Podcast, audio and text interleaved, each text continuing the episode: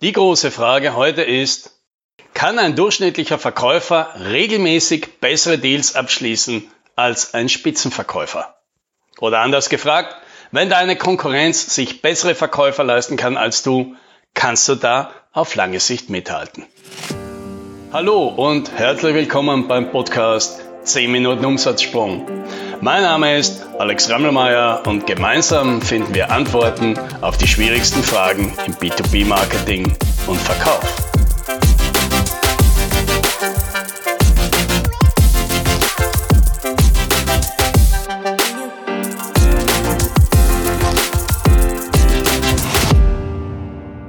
Um die Antwort vorwegzunehmen, ja, das geht. Es ist sogar recht simpel.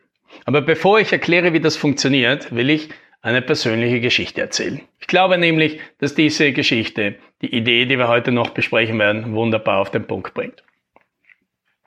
Ich war also nach meinem Studium in den USA. Ich hatte keine Lust mehr auf Elektronikentwicklung bei der Siemens und habe äh, mich als Streetworker in Denver anheuern lassen. Ja, und da hat mich meine damalige Freundin dann besucht und wir sind ein paar Wochen im Mittleren Westen in den USA herumgefahren. Ja, und eine der Dinge, die wir dort anschauen wollten, war der Arches National Park. Das kennst du vielleicht, das sind so, das ist halt so ein Platz mit, mit solchen natürlichen Brücken und Bögen, die aus Stein aus geologischen Gründen halt dort entstanden sind. Ja, sehr schön. Und das wollten wir uns anschauen. Und das stellt man sich jetzt so vor, das ist einfach irgendein so Platz äh, mitten in der Wüste. Da fährt man eine Weile mit dem Auto hin, dann gibt es dort einen großen Parkplatz und dann gibt es ein Schild. Und da steht drauf, ja, Welcome to the Arches National Park. Und daneben gibt es noch ein Schild, ja, da stehen dann die ganzen Routen drauf, so eine Landkarte. Und daneben gibt es noch ein Schild. Und auf dem Schild steht Lebensgefahr. Ja, gehen Sie auf gar keinen Fall mit weniger als einer Gallone Wasser pro Person da rein. Ja, und wir, jung und naiv wie wir waren, wir hatten halt natürlich nur so eine Flasche Wasser für alle beide mit. So, jetzt stehen wir natürlich da, schauen auf das Schild und werden ein bisschen verunsichert. Ja, und fangen da halt an zu diskutieren, was wir jetzt machen sollen. Ja, und was passiert jetzt? Kommt da halt so ein Typ auf uns zu mit zwei kleinen Kanistern Wasser in der Hand. Ja, das war dann der Moment, an dem ich das teuerste Leitungswasser meines Lebens gekauft habe. Und was lernen wir jetzt aus der Geschichte? Ja, stellen wir uns diese Situation mal aus Sicht dieses Verkäufers vor, von dem Wasser. Ja. Der sitzt da halt auf diesem Parkplatz in seinem klimatisierten Truck und wartet einfach, dass genau sowas passiert. Ja. Also, dass da Leute kommen, die da offensichtlich zu wenig Wasser mit haben, vor dem Schild jetzt stehen und anfangen zu diskutieren. So, und jetzt weißt du, von diesen, von diesen Leuten weißt du sonst nichts.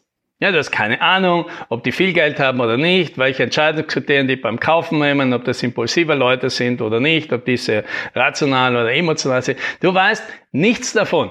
Und trotzdem kannst du jetzt in dieser Situation deine Verkaufschancen, dass du hier dein super teures Leitungswasser los wird, wirst, die kannst du schon sehr gut abschätzen. Ja, und keine Ahnung, 80 Prozent Wahrscheinlichkeit.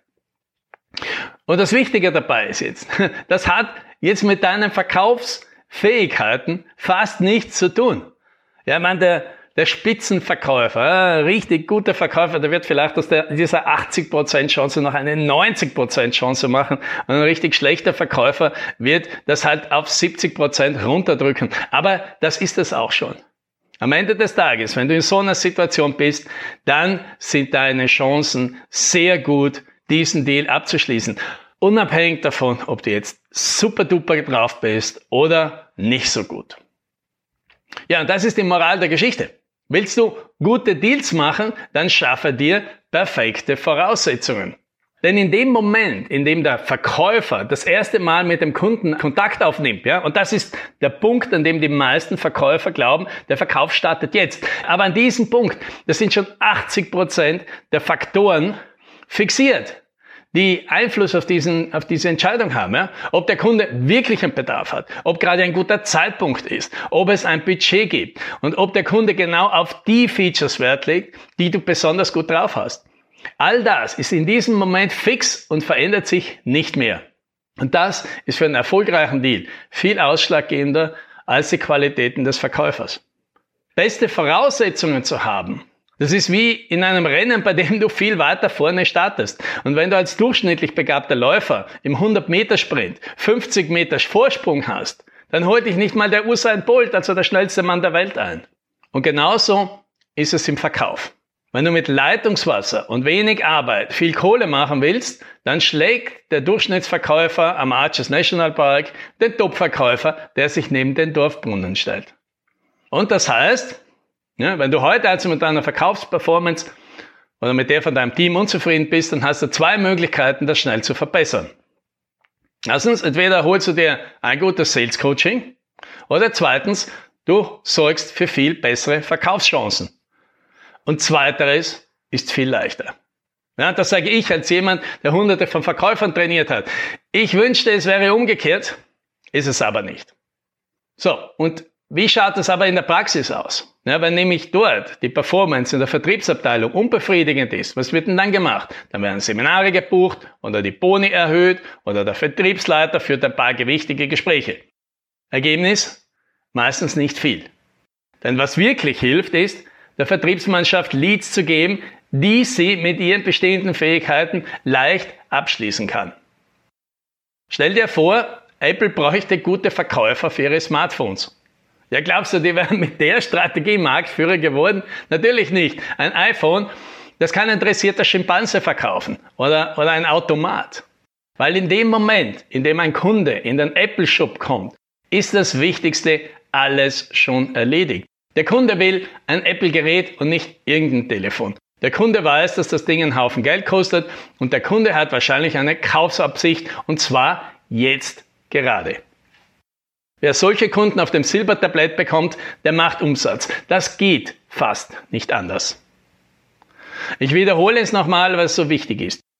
Die Verkaufsqualitäten einer Verkaufsmannschaft wesentlich zu steigern, ist sehr schwierig.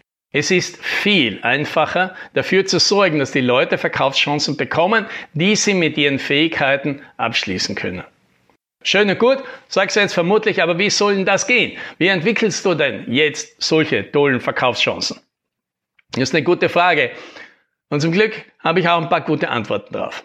Aber nicht mehr heute. Ich brauche schließlich noch Material für den nächsten Podcast. Aber versprochen, beim nächsten Mal gibt's gute Ideen. Also schau rein. Beim nächsten Mal. Happy Selling.